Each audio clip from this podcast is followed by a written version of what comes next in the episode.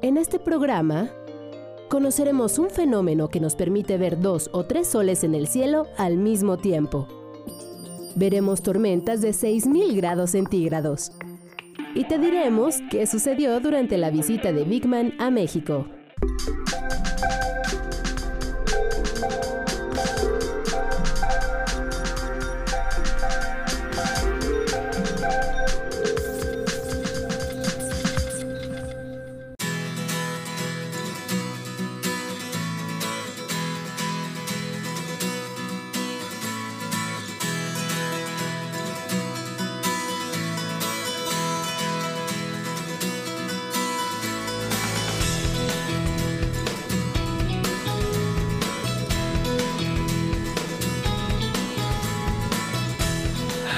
Hola, ¿qué tal? Bienvenidos a Factor Ciencia. El día de hoy estamos visitando el Nevado de Toluca. Nos encontramos precisamente en el cráter del volcán y en este programa vamos a tratar temas sobre ciencia y tecnología relacionados con el clima en nuestro planeta. Bienvenidos.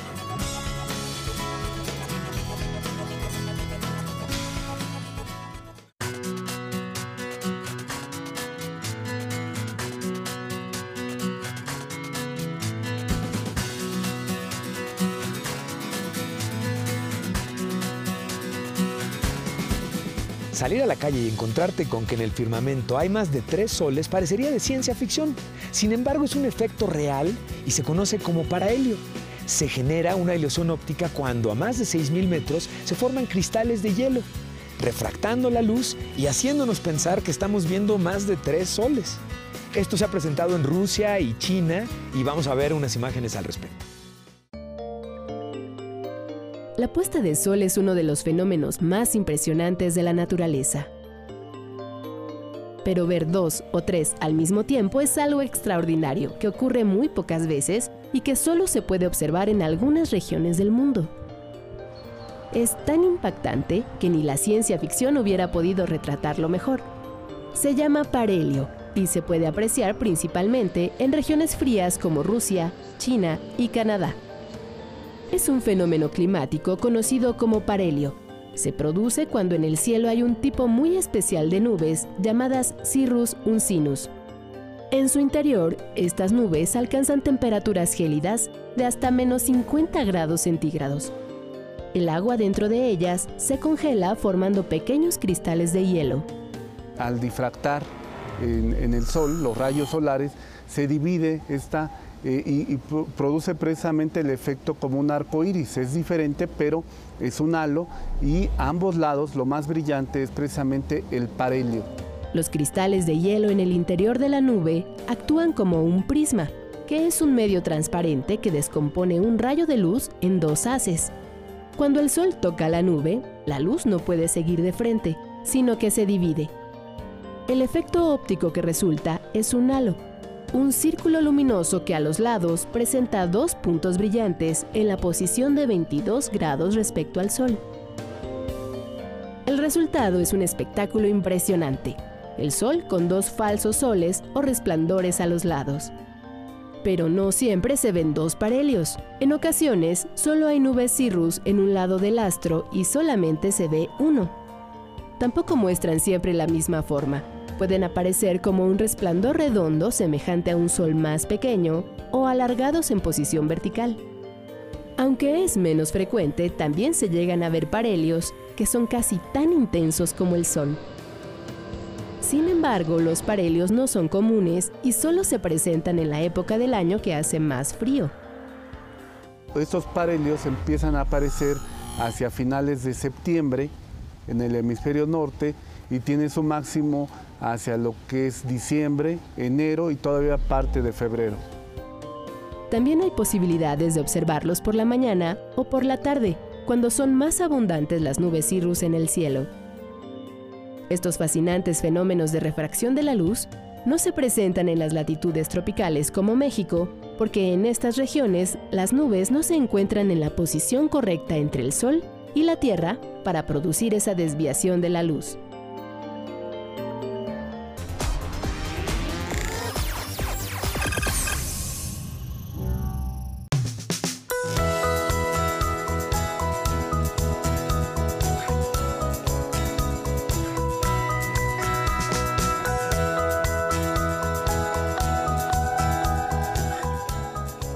Actividad del Sol influye en todos los planetas que giran en torno a él. Las tormentas solares son finalmente explosiones de magma y partículas cargadas llamadas fulguraciones. Estas partículas no llegan finalmente a la Tierra, la atmósfera nos protege de ellas, sin embargo, tienen mucho que ver precisamente con la afectación que sufrimos cuando hay tormentas solares en términos de telecomunicaciones, satélites y en general. Te invito a que veamos lo siguiente. Esta enorme esfera de fuego es 100 veces más grande que la Tierra, controla todo el sistema solar y la vida depende de él. El Sol es responsable de múltiples fenómenos en nuestro planeta, incluyendo las tormentas solares, que pueden afectar las telecomunicaciones y estaciones eléctricas.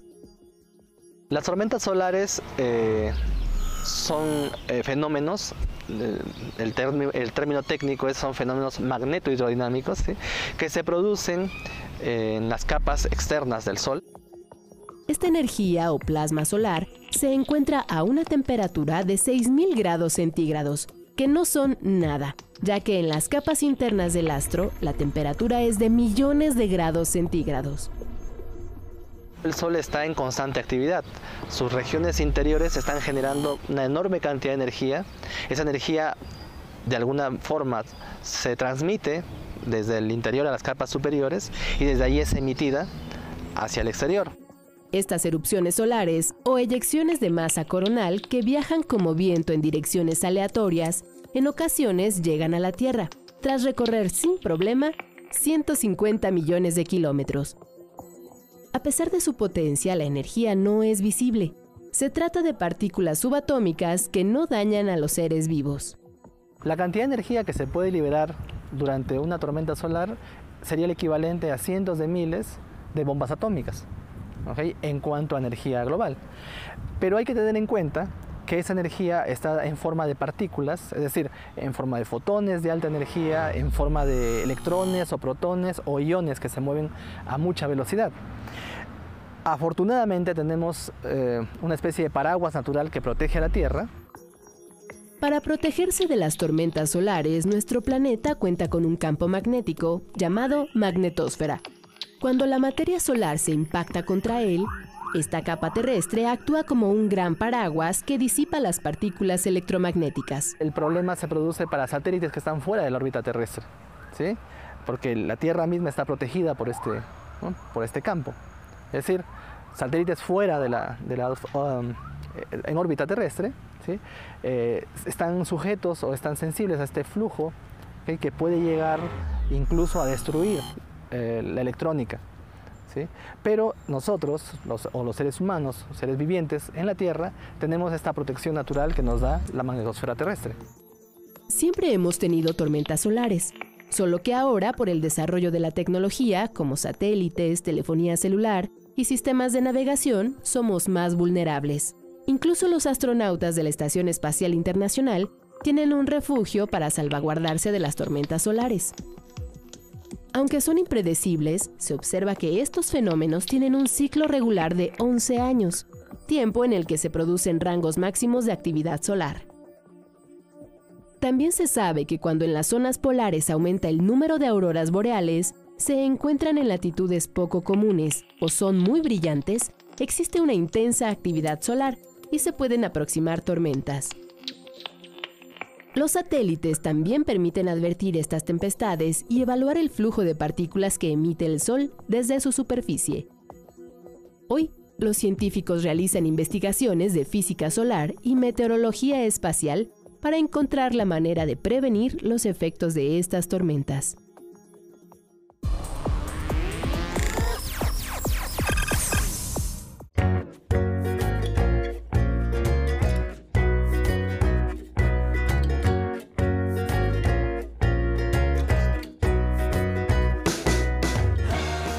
Vamos a ver el efecto contrario del calor, el frío. Uno de los lugares más remotos del planeta en donde se experimenta este tipo de clima extremo es en la Antártica. Se extiende alrededor del Polo Sur, siempre en latitudes mayores de los 60 grados y su superficie representa el 9% de la Tierra. En su territorio se han encontrado reservas de carbón, hierro, antimonio, cromo, oro, molibdeno, uranio y petróleo. Sobre este continente viven alrededor de mil personas. Muchas de ellas son científicos, dedicados principalmente a la meteorología y a la climatología. Es el lugar más seco y frío de la Tierra. Su temperatura más cálida es 0 grados Celsius, mientras la más extrema ha sido de menos 93 grados. En la Antártica, el día dura 6 meses y la noche otros 6. Esto se debe a que el eje de rotación de la Tierra está inclinado con respecto a la órbita de la Tierra alrededor del Sol.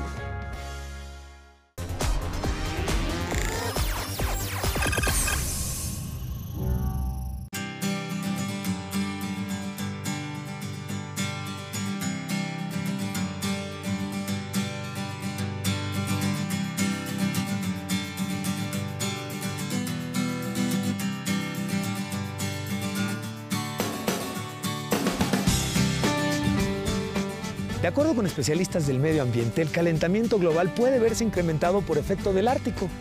Así es, con el derretimiento de hielos en el Ártico, se dan calentamiento de suelos y se generan, entre otras cosas, efectos de gas invernadero. Este impacto hay prueba científica de que se da no exclusivamente a nivel local, sino en todo el planeta. Nevadas extraordinarias, descongelamiento de los polos y hasta sequías e inundaciones son algunos síntomas de una de las amenazas más graves que enfrenta el planeta a nivel ambiental, el efecto ártico. Se llama así porque precisamente en esa región, localizada en el Polo Norte, que hasta hace algunos años se distinguía por estar cubierta de hielo, sus auroras boreales, su extraordinaria fauna y temperaturas de hasta menos 50 grados centígrados, ahora se derrite. Mire, el efecto ártico es llanamente el hecho de que al calentarse el planeta, la capa de hielo que cubre los polos, en particular el polo norte, se ha visto que disminuye su extensión y hay personas que consideran que debido a esa reducción de, la cobertura de hielo, eso puede llevar a una pequeña edad de hielo. Algunos científicos aseguran que este efecto ártico llevará a una pequeña glaciación, que ocasionará un cambio climático extremo en el este de Norteamérica y Europa Occidental. Sin embargo, no todos los expertos están seguros de esta teoría. Yo en lo particular discrepo totalmente de que eso pudiera ocurrir. ¿no? En particular lo que se está viendo es que al derretirse el hielo, por ejemplo, se está liberando más metano, eh, el metano es un, gas eh, es un gas de efecto invernadero muy, muy potente, más potente que el CO2. Y entonces eso va a ocasionar un calentamiento adicional de la atmósfera. Al existir menos hielo se produce una mayor liberación de metano en la atmósfera, produciendo un efecto invernadero, lo que implica un mayor calentamiento del planeta. El mayor responsable del cambio climático sigue siendo el hombre, principalmente al no regular emisiones de los gases que van a la atmósfera como el metano. El hombre ha causado el calentamiento y lo que se tendría que hacer es reducir emisiones, pero no tanto nuestro país, ¿no? que contribuye entre 1 y 2% de las emisiones totales. ¿no? Realmente quienes tienen que tomar la decisión de, de ahora sí que tomar al toro por los cuernos son básicamente Estados Unidos y China, ¿no? que son los países que más emiten y si realmente se hiciera una migración a energía limpia, se podría eh, realmente resolver el problema de raíz. Mientras el planeta se caliente, los eventos climatológicos serán más extremos. Donde llueve poco habrá más sequía y donde las lluvias son frecuentes existirán inundaciones mucha fauna del Ártico va a sufrir, en particular, por ejemplo, se habla mucho de los osos polares, ¿no? ¿Por qué? Porque necesitan hielo para cazar, ¿no? Entonces, lo que es un hecho es que la cobertura de hielo se está reduciendo dramáticamente y eso tiene consecuencias. Es urgente revertir el calentamiento global para que la casa que todos habitamos siga siendo el mejor lugar para vivir.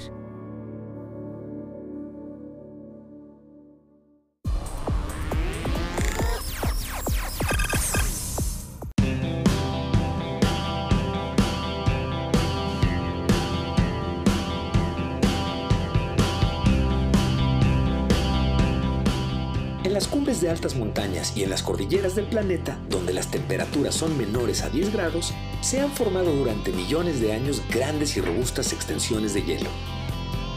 Se les conoce como glaciares o hielos perpetuos, debido a que alguna vez los expertos consideraron que jamás se perderían. Claro, entonces no sospechaban de la existencia del calentamiento global. Es una historia escalofriante, no solo por el frío que se registra en las heladas zonas de montaña, sino por su pronunciada pérdida a lo largo de este siglo. En México todavía podemos apreciar algunos ejemplos de glaciares, en la segunda y tercera elevaciones más importantes del país, el Popocatépetl y el Iztaccíhuatl. Visitamos el lugar por dos vías, una a bordo de una camioneta donde quedamos aún alejados de las cumbres, y la otra a través de un ultraligero.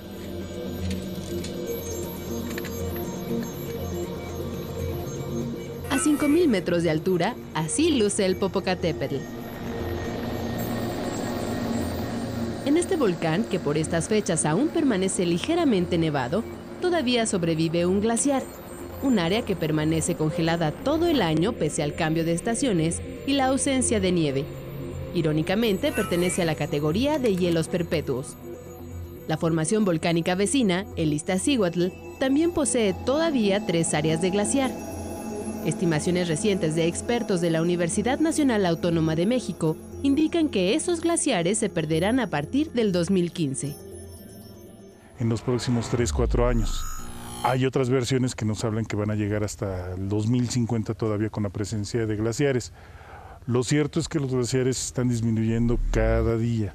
Con el aumento de la temperatura a nivel global está bajando en ese sentido la posibilidad de que en un momento dado los volcanes pudiesen volver a recuperar las extensiones que tuvieron a principios de 1900, finales de 1800.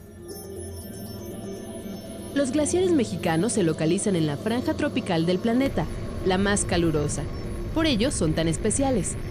Su existencia se debe justo a que se encuentran a más de 5 kilómetros de altura, donde la temperatura es muy baja. Te preguntarás entonces por qué se derretirán si ha permanecido ahí durante miles de años. Es una respuesta que tiene dos partes. La primera, la urbanización que ha elevado ligeramente la temperatura. La segunda razón en realidad es la más determinante. Se derretirán por el calentamiento global. Este aumento de temperatura en el planeta ocasionado por la concentración de gases antropogénicos en la atmósfera. Así, la pérdida de glaciares es un proceso irreversible, al menos en nuestro país, donde ya ha desaparecido más de 80% de las formaciones originales. Es un proceso que en caso de llegar a ser reversible se llevaría, yo no creo que años, sino cientos y hasta en una de esas miles de años. Los glaciares son importantes en los ecosistemas, pues no solo otorgan humedad, sino que también contribuyen al escurrimiento de agua a los mantos freáticos, principalmente en las estaciones calurosas. Así, la pérdida de glaciares en el centro del país impactará primero a la fauna y flora locales y después al abasto en las poblaciones cercanas. Entre el 35 y el 40% del agua que se consume en la Ciudad de México viene de lo que es la Sierra Nevada, es decir, Popocatépetl, Iztaccíhuatl y otros dos volcanes más que están dentro del Parque Nacional, que son el Tlaloc y Telapón. México no es el único sitio del planeta que enfrenta una amenaza debido a la pérdida de glaciares. Ocurre en las altas montañas del norte del planeta y en las zonas de las grandes cordilleras. Para preservarlos en otras latitudes se han propuesto alternativas, como sistemas de refrigeración y nieve artificial para mantener baja la temperatura algo que ya se emplea en parques de Estados Unidos. Cubrir las extensiones heladas con mantas térmicas como se sugiere en Suiza y donde los glaciares son más accesibles incluso en altura. También se propone establecer grandes superficies reflejantes en las montañas para repeler la radiación solar y mantener el frío. Incluso en India, se sugiere recolectar en las cumbres directamente agua del hielo y la nieve para hacer más óptima su captación y evitar que se evapore. Sin embargo, todas esas alternativas son costosas y complejas de aplicar en nuestro país. A nosotros solo nos queda cambiar nuestros hábitos de vida y contribuir así a evitar más lamentables pérdidas derivadas del calentamiento global.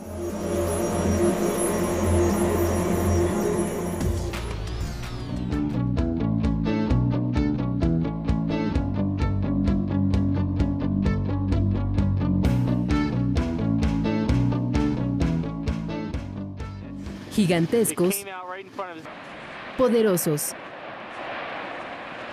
e impredecibles. Los volcanes son elevaciones geológicas que se forman por el enfriamiento del magma que llega a la superficie. Están constituidos por minerales que se han formado en el interior del planeta, en condiciones de temperatura y presión alta, de alrededor de 1200 grados centígrados. Como les mencionaba, es material que sale del interior del planeta, de niveles profundos o relativamente someros, estamos hablando de decenas o cientos de, kilómetros, y este material incandescente al cambiar de, presión se fragmenta y es lo que conocemos básicamente como material eh, piroclástico o si sale completo a manera de derrames, lo que vemos como, como la lava, ¿no? Cuando estos minerales llegan a la superficie, dejan de ser estables y cambian de forma. Se endurecen para dar vida a rocas y arenas que permiten el desarrollo de suelos ricos en nutrientes. Pero este proceso generalmente es violento. Científicos en todo el mundo se han dado a la tarea de entender qué es lo que pasa dentro de estos imponentes colosos. Entonces, generalmente las erupciones volcánicas recientes o eh, históricas están asociadas a desastres humanos. Entonces por eso es importante eh, entender un volcán, cuántas erupciones ha tenido, de qué tipo han sido las erupciones, cuáles han sido sus alcances y para esto eh, tenerlos, entenderlos y después hacer un monitoreo constante. Nuestro país es atravesado por una franja altamente activa, conocida como el eje neovolcánico, por lo que resulta indispensable conocer el comportamiento de estos cuerpos para poder saber en qué momento pueden despertar. Nos da información sobre el interior del planeta, nos da información de la energía que se requiere como para que un fenómeno de estos ocurra y desde luego el impacto que puede tener en zonas pobladas, pues es importantísimo poderlo conocer desde el punto de vista de peligros y, riesgos naturales.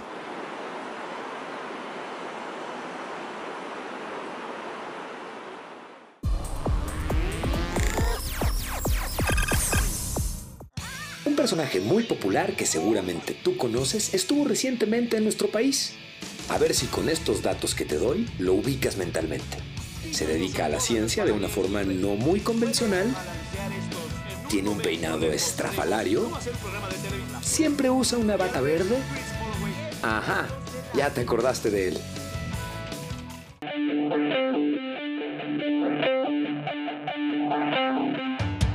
Que pasar 20 años para que uno de los personajes más populares en el mundo de la ciencia viniera por primera vez a nuestro país. A su llegada fue recibido como una estrella de rock. Todos querían tomarse una foto con él llegó a las instalaciones de la UNAM para celebrar los 75 años del Instituto de Física. Hecho, el flamenco solo puede comer cuando su cabeza está hacia abajo. ¡Es increíble! Yo pensé que se decía flamingo, pero estaba equivocado. Se dice flamenco.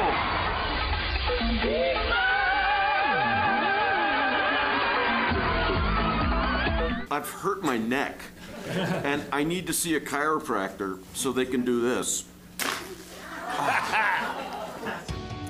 Este científico poco ortodoxo que despertó la curiosidad por la ciencia de toda una generación de niños y jóvenes en la década de los 90 ofreció dos presentaciones en la explanada del Universum, donde hizo hincapié en lo divertido de la ciencia. Yeah, so I have a number of different uh, demonstrations related to air pressure and uh, the center of gravity, and um, uh, what else? Uh, how we're uh, how our brains are used to certain things, which changes our perception. For example. Um, Uh, optical illusions. Durante la conferencia, Canal 11 fue reconocido por el director de TV UNAM y el presidente de la Academia Mexicana de Ciencias por la transmisión de programas de divulgación científica como El Mundo de Big Man. El programa del señor eh, Salum, el programa de Big Man, fue y, sigue siendo famoso porque fue transmitido por una televisora pública, por el Canal 11, por una televisora cultural. Y luego dicen que no nos ven Nadie, ¿eh? Un aplauso para Canal 11 que además tiene un importante. Bada bing, bada bang, bada boom.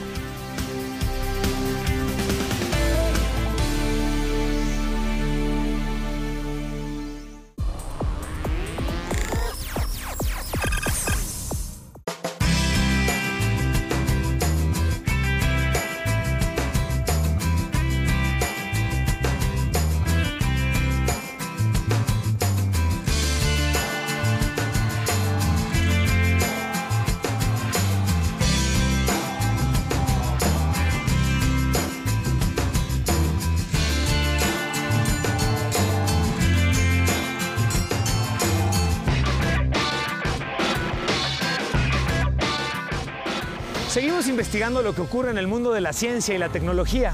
Escríbanos en Twitter, arroba Factor Ciencia nos permitirá establecer un contacto bidireccional.